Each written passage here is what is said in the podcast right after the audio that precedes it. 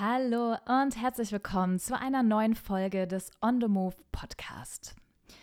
Deutschland mag für seine beeindruckenden Städte und kulturellen Schätze bekannt sein, aber Deutschland bietet auch ein paar tolle landschaftliche Orte und Wanderabenteuer. Und zwar außerhalb des Voralpenlandes, an das jetzt wahrscheinlich viele von euch zuerst gedacht haben. Heute geht es in ein paar von Deutschlands eher unbekannteren Wanderflecken, nämlich in die Mittelgebirge. Und während es hier wahnsinnig viele Wandermöglichkeiten gibt und sogar ein paar richtig tolle Weitwanderwege, möchte ich euch heute ganz bewusst fünf einzigartige Zweitagestouren in Deutschland vorstellen, die ihr beispielsweise an einem Wochenende oder vielleicht auch verlängerten Wochenende im Herbst oder Winter machen könnt. Also, schnappt euch eure Wanderschuhe, packt den Rucksack und los geht's zu ein paar richtig coolen Zweitageswandertouren in Deutschland. Let's go!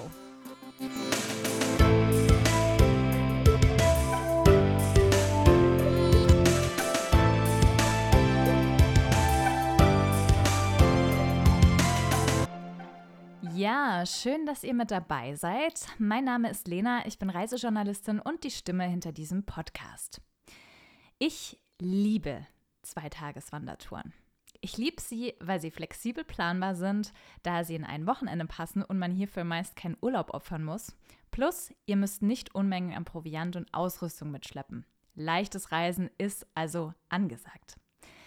Ich finde, Zweitagestouren bieten einfach die perfekte Gelegenheit, dem Alltag mal kurz zu entkommen, die Natur zu genießen und gleichzeitig auch ein paar schöne Erinnerungen zu schaffen, zum Beispiel mit dem Partner oder der Partnerin, mit Freunden oder auch mit der Family.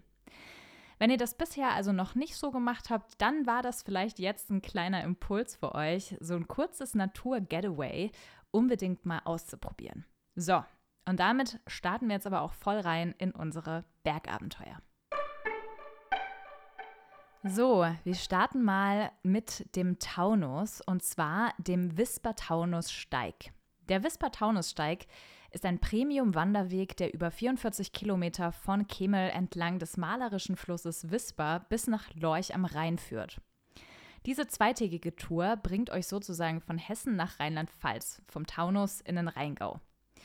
Die Route bietet abwechslungsreiche und natürliche Pfade mit durchaus anspruchsvollen Steigungen, die etwas Kondition und auch Trittsicherheit erfordern. Die Strecke geht insgesamt 1230 Höhenmeter bergauf und 1695 Höhenmeter wieder bergab. Mutige können die Route also auch in umgekehrter Richtung gehen, aber ja, äh, seid euch bewusst, so viel bergauf äh, muss man wirklich wollen. Am ersten Tag führt euch die Route durch idyllische Orte und mystische Wälder. Ihr passiert den Vispassee und folgt einem urigen Pfad durch den Wald zwischen Schieferfelsformationen und moosbewachsenen Eichen. Die Tour endet dann in Espenschied, wo ihr übernachtet.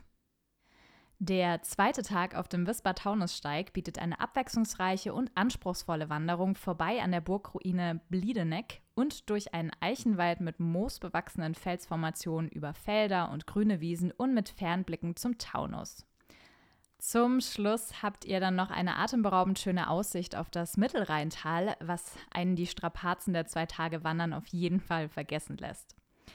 Der Wisper-Taunussteig ist geprägt von großen zusammenhängenden Waldgebieten und unberührter Natur. Hier findet ihr auf jeden Fall sehr viel Ruhe und eine eher ungestörte Tier- und Pflanzenwelt in einer dünn besiedelten Region. Weiter geht's ins Fichtelgebirge und zwar zum Gipfelhopping. Ja, das klingt jetzt nach genau dem richtigen Abenteuer, wahrscheinlich für Naturfans und Wanderfreunde, die ein deutsches Mittelgebirge so richtig unsicher machen wollen.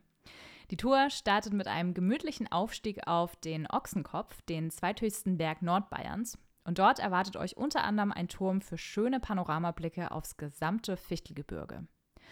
Von dort aus setzt ihr die Wanderung fort. Ihr kommt dann vorbei an der Weißmainquelle und äh, vorbei an den imposanten Weißmainfelsen nach einer Rast am idyllischen Fichtelsee geht es dann weiter zum Gipfel Platte, wo eine faszinierende Steinlandschaft und viele bunte Gebetsfahnen auf euch warten. Das Ganze ist übrigens auch ein richtig fotogener Gipfel.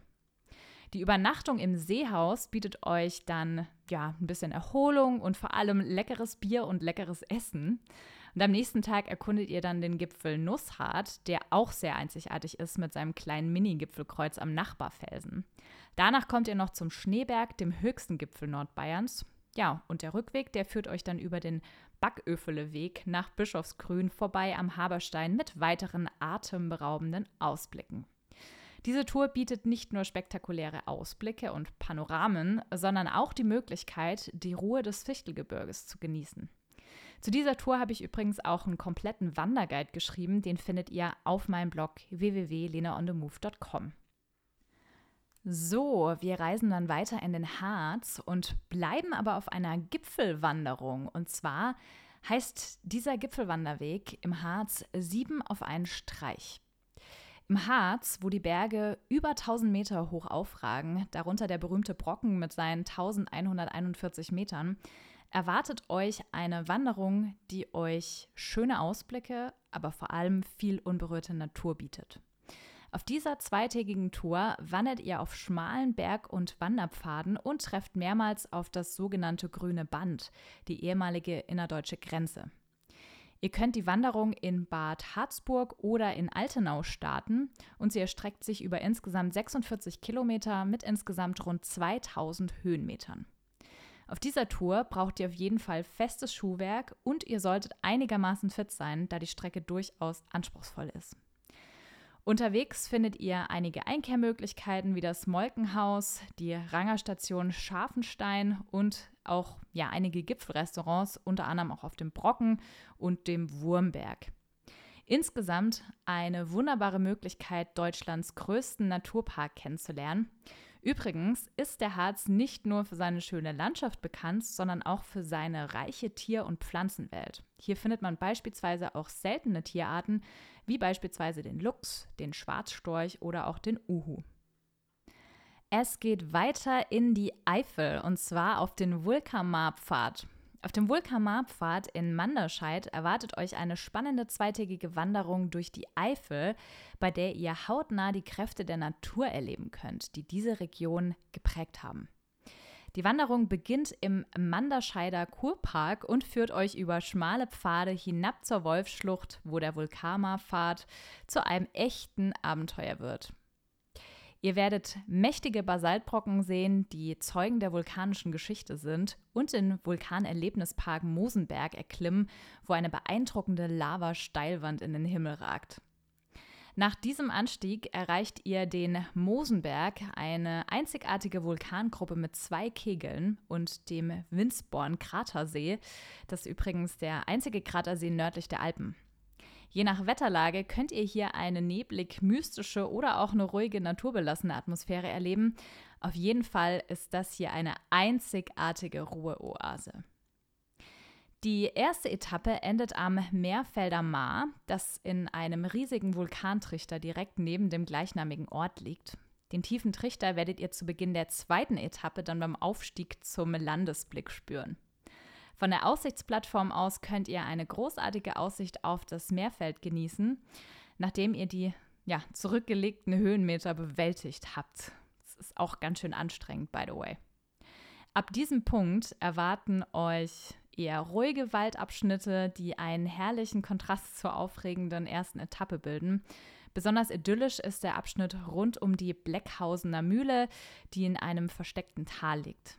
Am Ende führt euch der Weg durch das Liesertal zurück nach Manderscheid. Die Tour erstreckt sich über insgesamt 27 Kilometer mit einem Aufstieg und Abstieg von jeweils 1000 Höhenmetern. Sie dauert ungefähr 8 Stunden und 30 Minuten und ist definitiv anspruchsvoll. Also stellt sicher, dass ihr festes Schuhwerk tragt und auf jeden Fall auch fit seid. Der Start- und Zielpunkt ist das Kurhaus Manderscheid. So, last but not least geht es jetzt noch in den Bayerischen Wald und zwar zu einer Zweitages-Rundwanderung am Goldsteig. Die zweitägige Rundwanderung am Goldsteig durch den Nationalpark Bayerischer Wald ist perfekt für alle abenteuerlustigen und auch einigermaßen fitten Wanderfans. Ihr startet und endet in Bayerisch Eisenstein und benötigt insgesamt zwei Tage für die Tour, die 10 Stunden Wanderzeit und eine Strecke von knapp 31 Kilometern mit 1000 Höhenmetern umfasst.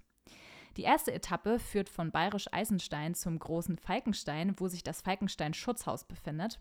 Diese Etappe erstreckt sich über 13 Kilometer und dauert etwa 5 Stunden. Am zweiten Tag wandert ihr vom Großen Falkenstein zurück nach Bayerisch Eisenstein über Ludwigsthal. Diese Etappe ist dann 17 Kilometer lang und dauert ebenfalls etwa fünf Stunden. Während der Tour seht ihr den malerischen Urwald-Erlebnisweg Hans Watzlickhain mit seinen imposanten Baumriesen sowie wildromantische Hochweiden und natürlich den großen Falkenstein. Unterwegs verlasst ihr kurz die Goldsteigmarkierung, um dem Nationalpark-Wanderweg Esche zu folgen. Außerdem bietet sich ein Abstecher zum Tierfreigelände im Haus zur Wildnis in der Nähe des Waldbahnhaltepunkts Ludwigsthal an. Die Route führt euch entlang des linken Ufers des Flusses Regen, führt dann vorbei an der Seebachschleife und kehrt schließlich auf der Goldsteig-Etappe Nummer 14 zurück zum Ausgangspunkt in Bayerisch Eisenstein. So, das war es auch schon wieder mit dieser Folge des äh, Podcasts. Ich hoffe, es waren ein paar coole Touren für euch dabei. Vor allem natürlich ein paar Touren, die ihr auf jeden Fall noch nicht kennt oder kanntet oder schon gemacht habt. Und ähm, ja, ich hoffe, es klingt vielleicht das eine oder andere auch spannend für euch, sodass ihr selber im Herbst oder vielleicht auch im Winter sogar die ein oder andere Tour noch ausprobiert. Übrigens dürft ihr natürlich auch sehr gerne eure Erfahrungsberichte und auch eure Bilder, vielleicht sogar coole Herbstbilder, äh, mit mir teilen, zum Beispiel bei Instagram, bei Lena on the Move auf meinem Instagram-Account oder natürlich auch per E-Mail an podcast.lenaonthemove.com. Ich freue mich, wenn ihr das nächste Mal wieder mit dabei seid. Und dann kann ich schon mal ankündigen, gibt es ein bisschen was anderes als Wandern. Bleibt also gespannt. Es wird auf jeden Fall abenteuerlich. Bis dahin, bye bye, tschüss und auf Wiederhören. Wenn dir diese Folge gefallen hat und du den Podcast unterstützen möchtest, teile ihn gerne mit anderen, verlinke uns in den sozialen Medien oder hinterlasse eine positive Bewertung bei Spotify oder iTunes. Äh, weitere Berg- und mehr Abenteuer sowie jede Menge Reiseinspiration findest du bei Instagram und natürlich auf www.lenaonemove.com. Dieser Podcast ist eine Produktion in Zusammenarbeit mit dem ALB Content Lab. Besonderer Dank geht an Jana. Danke und bis zum nächsten Mal im On the Move Podcast.